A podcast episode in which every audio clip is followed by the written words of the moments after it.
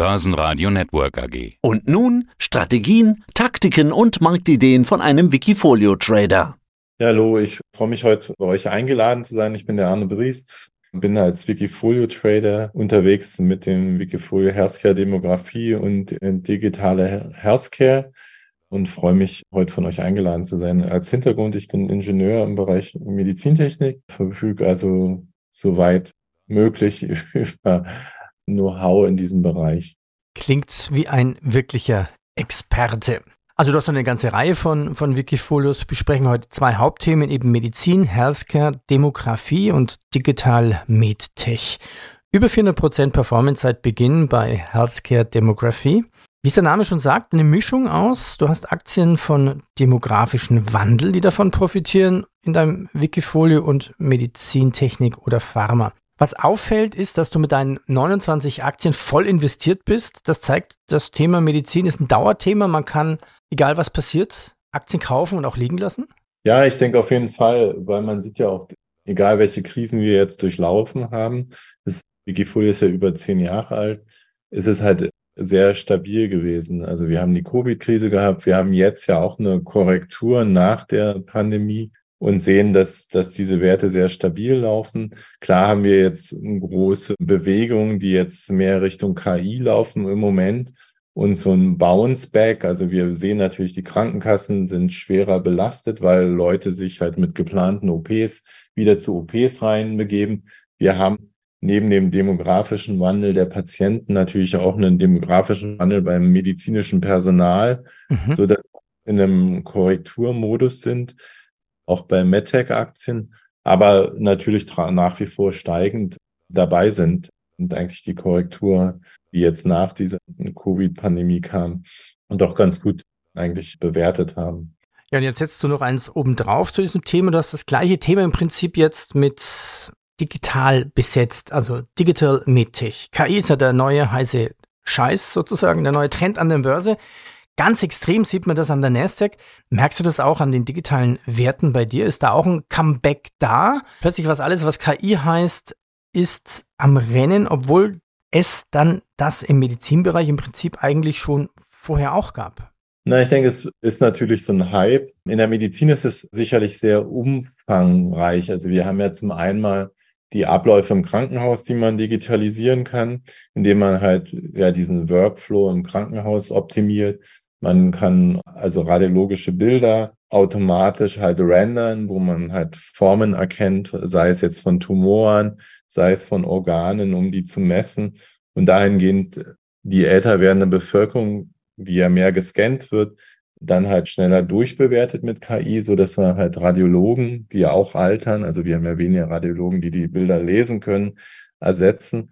Da sind halt viel KI-Trends. Umgekehrt haben wir es im Pharmabereich, dass ja unser Körper als solches, das fing ja mit dem Genomprojekt beschrieben wird und so halt immer mehr technische Daten auch jetzt von deiner iWatch kommen oder von anderen Vitalparametern, die man halt verwenden kann im Medizinbereich. Da ist halt Schrödinger eine Aktie, die halt in der Pharmaindustrie benutzt wird, um halt schneller Patientendaten zu screenen, um dann halt optimaler patientengezentrierte Medikamente entwickeln zu können, die dann halt viel mehr als auf einen Patienten ansprechen als auf die Masse der Patienten. Also da ist schon unheimlich viel Musik drin. Auf der anderen Seite haben wir eben die Roboter, die operieren, die natürlich nicht ermüden und viel taktiler natürlich auf halt das OP-Feld agieren können. Also mit Intuitive Surgical, wenn wir das als eines sehen, die extrem viel installierte Roboter in den Krankenhäusern haben und die jetzt natürlich, dadurch, dass sich ja mehr und mehr Patienten wieder den OPs, die planbar sind, unterziehen, natürlich einen wahnsinnigen Zuwachs wieder haben, weil halt nach der Pandemie halt wieder mehr operiert wird in den Krankenhäusern. Also es ist sehr mannigfaltig. Gibt es auch einen netten Blog im Wikifolio-Umfeld, den wir geschrieben haben, gemeinsam mit der Astrid Schuch. Also ich finde es super spannend, also dass wir jetzt auch jetzt verstärkt im KI-Bereich Zunahmen sehen. Hättest du vielleicht noch ein Beispiel für eine Aktie und wie diese Firma KI dann einsetzt? Das ist eben diese eine erwähnte, ist Intuitive Surgical. Natürlich klar, Roboter, die halt die Guidance liefern und von den Ärzten kontrolliert werden Die können halt an der Prostata operieren. Dafür sind sie validiert. Hüftimplantate einsetzen. Im Bereich vom Neurochirurgie werden die eingesetzt. Und dann haben wir eben Schrödinger, eine Aktie, die halt tatsächlich Daten für die Pharmaindustrie liefert, um halt genau diese ganze forschende Pharmaindustrie zu unterstützen. Als Wert natürlich noch Siemens Healthineers, die halt zum einen natürlich die Großgeräte stellen, also CTs und MRTs für die Bildgebung und dann auch Strahlentherapie machen, die mittlerweile gesteuert wird und geplant wird von AI. Dahingehend auch ein großer Teilnehmer in dem Bereich künstliche Intelligenz. Gehen wir verschiedene Werte weiter durch in deinen Wikifolios. Gehen wir auf Healthcare Demography. Die Sartorius-Aktie hat ja Federn gelassen. Wie sieht es denn da aus?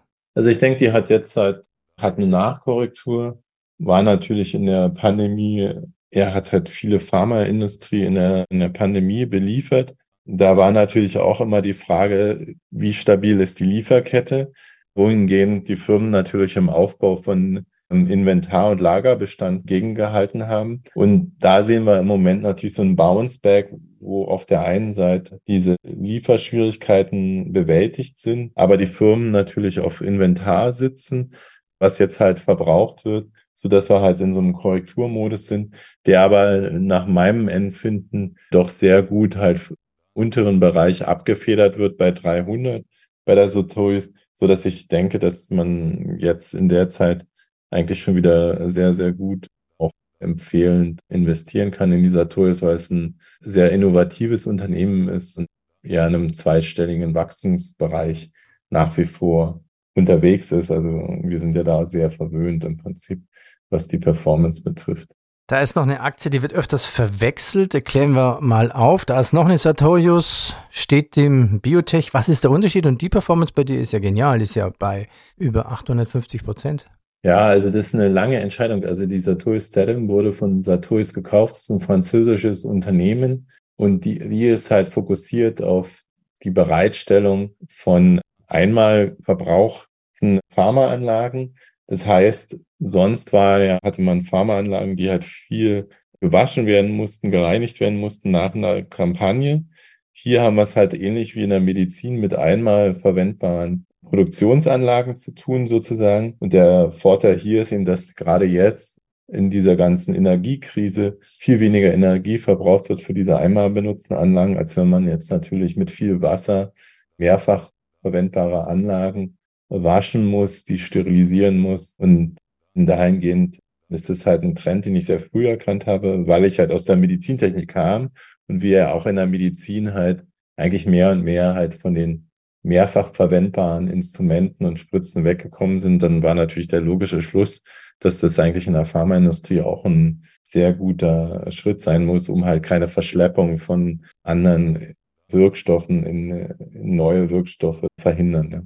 Du hast jetzt 29 Werte drin, alle können wir nicht durchgehen. Kann man sagen, Diabetes ist auf jeden Fall immer ein Highflyer bei dir?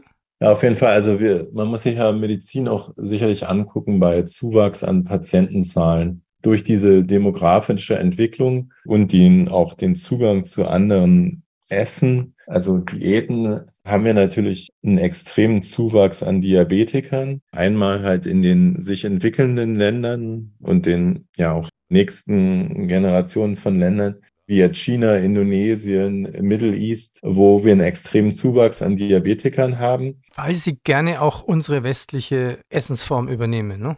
Das ist natürlich auch das Problem, weil sie aus einer ganz anderen Diät kommen als ursprünglich halt in ihren Kulturen üblich und natürlich auch wir eine wachsende Mittelklasse in diesen Ländern haben, die dann nochmal ganz anderen Diäten zugeführt werden, haben wir einen Zuwachs an A, übergewichtigen Personen und natürlich mittelbar dann auch Diabetikern. Und das führt natürlich dazu, dass diese Diabetes-Pandemie ja eigentlich schon Epidemie zweistellig wächst an Patientenzahlen und damit natürlich alle Unternehmen, die daran beteiligt sind, auch. Und wir haben ja quasi, wie ich schon erwähnt, diese Übergewichtigkeit, die dann schlussendlich in Diabetes führen kann. Und wenn wir uns jetzt Unternehmen angucken, die sehr fokussiert unterwegs sind, Novo Nordisk hat natürlich diese ganze Kette, die den Patienten betreut, von Übergewichtigkeit, also von Abnehmmedikamenten bis hin halt zu Insulin und dominiert da natürlich auch mit über 50 Prozent Weltmarktanteil den, den Markt. Konkurrent dazu ist natürlich Eli Lilly, die natürlich auch die ganze Kette abdecken können und ähnlich halt in, in beiden Bereichen mittlerweile unterwegs sind. Und, und diese Übergewichtigkeitsmedikamente, also zum Abnehmen, sind ja in aller Munde, so, so dass wir da eigentlich nochmal ein Riesenpotenzial haben bei den Unternehmen, was halt ein Markt ist, der sicherlich als Multibillion, also mehrere Milliarden umfassend beschrieben werden kann. Ja, und es ist ja auch ein Markt, der sich digitalisiert. Man hat jetzt irgendwas am Arm, liest dann quasi den Wert deines Insulins ab und dann hast du es auf der App. Das ist natürlich wahr. Deswegen habe ich natürlich auch durchaus diese Firmen, die dann auf der Diagnostikseite fokussieren. Das ist einmal Dexcom und Insulet, die halt quasi Pumpen herstellen, die dann halt ja kontrolliert Insulin abgeben. Dexcom macht halt eine online quasi einen Closed Loop, also zwischen Pumpe und Diagnostik, um dann halt den Insulinspiegel konstant zu halten. Wann verkaufst du mal eine Aktie? Primär eigentlich, wenn es zu einem, zu einem Wechsel, also zu einer Umsatzeinbruch führt bei den Unternehmen, so dass halt diese Bewertung der Aktie halt und die Zukunftsaussichten der Aktie nicht mehr ja, für mich vertretbar sind, um es im Portfolio zu halten. Ne? Arne, was macht denn die Shockwave? Also Shockwave ist nochmal ein anderer Bereich, natürlich von den demografiebezogenen Werten. Shockwave ist im Bereich kardiovaskulär unterwegs. Schlussendlich natürlich ist Diabetes auch immer mit kardiovaskulären Problemen behaftet. Und da geht es darum, dass Shockwave eine der innovativsten Unternehmen im Bereich kardiovaskulär ist. Shockwave stellt einen Katheter her, Ballons, die die Gefäße aufdehnen, wenn die verkalkt sind, um es allgemein wissenschaftlich darzustellen und überlagert den Druck, den man aufbringt, um dieses Aufsprengen der Verkalkung zu machen mit Ultraschall, was wir von der Nierenbehand Nierensteinbehandlung kennen. Und das ist halt wirklich ein Erfolgswert, der halt weit zweistellig wächst. Und im Moment gehe ich davon aus, dass die Firma auch von einem potenziell größeren Medizintechnikunternehmen über, übernommen wird, so dass ich da extremes Potenzial sehe. Parallel auch in der gleichen Indikation ist natürlich AdWords unterwegs mit Herzklappen, die über die Beingefäße geliefert werden können. Also auch ein super Wert, den ich unterstützen kann, nach meiner Meinung nach. Und da werden über die Vene im Bein können Herzklappen implantiert werden? Über die Arterie können wir hochfahren, sozusagen mit dem Katheter bis hin zur Herzklappe und die dann halt über einen Stand liefern. Das erspart halt dem Patienten das Öffnen des Brustkorbes, um halt eine Herzklappe quasi zu implantieren in den Patienten. Ist also gerade da wir alle älter werden und Patienten halt mit 80 mittlerweile an der Herzklappe operiert werden, natürlich viel schonender für den Patienten, als wenn man einen großen offenen Herz-OP hätte. Schon spannend, wie klein die Technik wird und was mittlerweile alles geleistet werden kann. Arne, ich danke dir. Danke. Ja, danke. Dir einen wunderschönen Tag. Mehr Trading-Ideen finden Sie im Blog unter wikifolio.com und in der Börsenradio Mediathek. Börsenradio Network AG. Wir machen Börse hörbar und verständlich.